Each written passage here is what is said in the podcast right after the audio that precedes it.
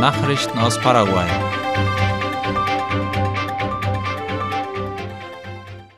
Das Beleuchtungssystem der Integrationsbrücke wird getestet. Wie die staatliche Nachrichtenagentur IP Paraguay berichtet, wurde in dieser Woche mit den Tests des Beleuchtungssystems auf der Integrationsbrücke begonnen. Die Brücke, ein vom Wasserkraftwerk Itaipu finanziertes Projekt, steht kurz vor der Einweihung. Was die Details des Beleuchtungssystems betrifft, so wurden bisher 56 Masten entlang des Brückendecks aufgestellt. Jeder Mast hat zwei Montageebenen, die obere für die Beleuchtung der Fahrbahn, also für Fahrzeuge, und die untere für die Beleuchtung des Fußgängerweges. Wie Präsident Mario Abdo Benitez vor etwa zwei Wochen ankündigte, soll das Bauwerk am 12. Dezember eingeweiht werden. Gesundheitsministerium entwickelt App zur Begleitung von schwangeren Frauen.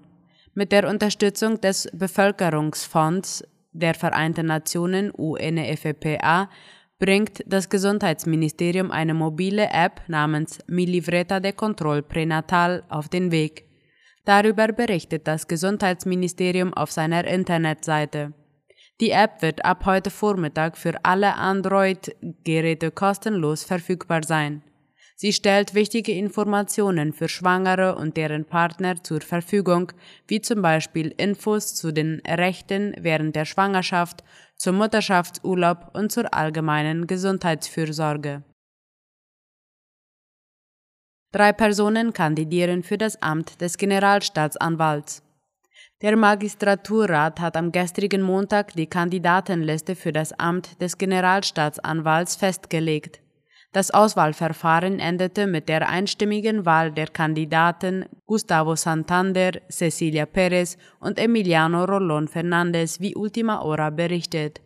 Der Magistratsrat muss der Exekutive eine Liste mit drei Kandidaten vorlegen, aus der einer ausgewählt wird, der den Posten des Generalstaatsanwalts nach dem Ausscheiden von Sandra Quiñones besetzen wird. Finanzminister betritt Paraguay bei der CAF-Vorstandssitzung. Finanzminister vertritt Paraguay bei der CAF-Vorstandssitzung. Finanzminister Oscar Llamosas, der derzeit den Vorsitz im Verwaltungsrat der Entwicklungsbank Lateinamerikas CAF innehat, wird Paraguay bei der Verwaltungsratssitzung am heutigen Donnerstag vertreten. Laut der Tageszeitung La Nación findet die Zeitung in Uruguays Hauptstadt Montevideo statt. Llamosas reiste in Begleitung des stellvertretenden Wirtschaftsministers Ivan Haas. Die beiden nehmen neben der Verwaltungsratssitzung auch an einem von der KAF organisierten Workshop teil, bei dem an einem Strategieplan bis zum Jahr 2026 gearbeitet soll. Außerdem wird Minister Llamosas offiziell den Vorsitz des Prüfungsausschusses der KAF übernehmen. In den USA finden wichtige Treffen zur Korruptionsbekämpfung statt mit paraguayischer Begleitung. Der Minister des Nationalen Sekretariats für Korruptionsbekämpfung, SENAC, Federico Hetter, ist in die Vereinigten Staaten gereist, wie AVC Color berichtet. Bis zum 10. Dezember finden dort Treffen mit Vertretern der US-amerikanischen Regierung statt, unter anderem mit dem Chef für Korruptionsbekämpfung Richard Nefeu, der Paraguay im vergangenen Oktober besucht hatte.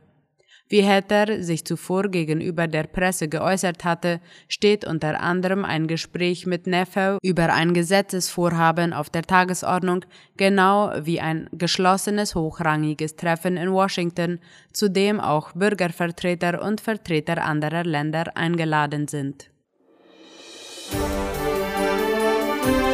Nachrichten aus aller Welt.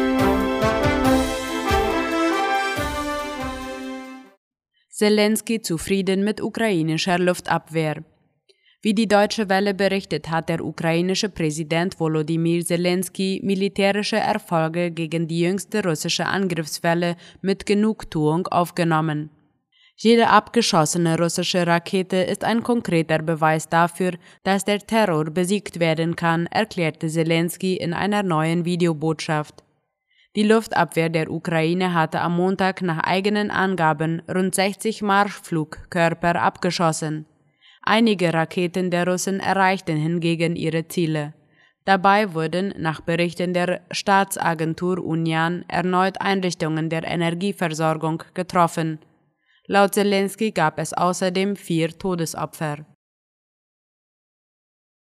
Streit zwischen EU und USA, kein Durchbruch bei Subventionsgesprächen.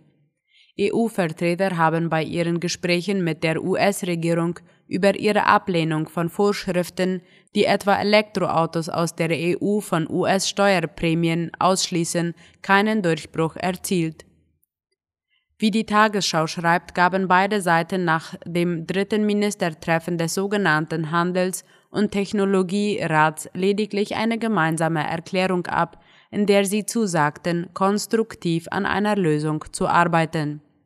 Wir erkennen die Bedenken der EU an und unterstreichen unsere Verpflichtung, sie konstruktiv anzugehen, hieß es. EU-Handelskommissar bezeichnete das neue 430 Milliarden Dollar schwere US-Gesetz als diskriminierend und drängte darauf, noch vor Jahresende Änderungen anzugehen. Das Gesetz bietet Autokäufern unter anderem Steuergutschriften in Höhe von 7500 US-Dollar für den Neukauf von in Nordamerika hergestellten Elektroautos. Die EU befürchtet, dass das Gesetz den Europäern erheblich schaden wird. Frankreichs Präsident Emmanuel Macron hatte es als Jobkiller für Europa bezeichnet. US-Außenminister Anthony Blinken sagte am Montag nach sechsstündigen Gesprächen, es habe praktische und konkrete Fortschritte in wichtigen Fragen gegeben und er sei zuversichtlich, dass das Problem der Steuergutschriften gelöst werden könne. Russische Besatzer kündigen für Cherson Zwangsumtausch in Rubel an. Die Besatzer der von der russischen Armee annektierten ukrainischen Region Cherson haben die Bevölkerung zum Umtausch ihrer Ersparnisse in russische Rubel aufgefordert.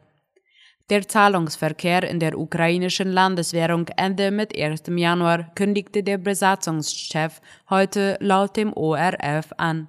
Als Grund nannte er auch den Wertverfall der ukrainischen Währung durch die wirtschaftlichen Probleme der Ukraine. Alle Banken seien verpflichtet, das Geld umzutauschen, meinte der Besatzungschef.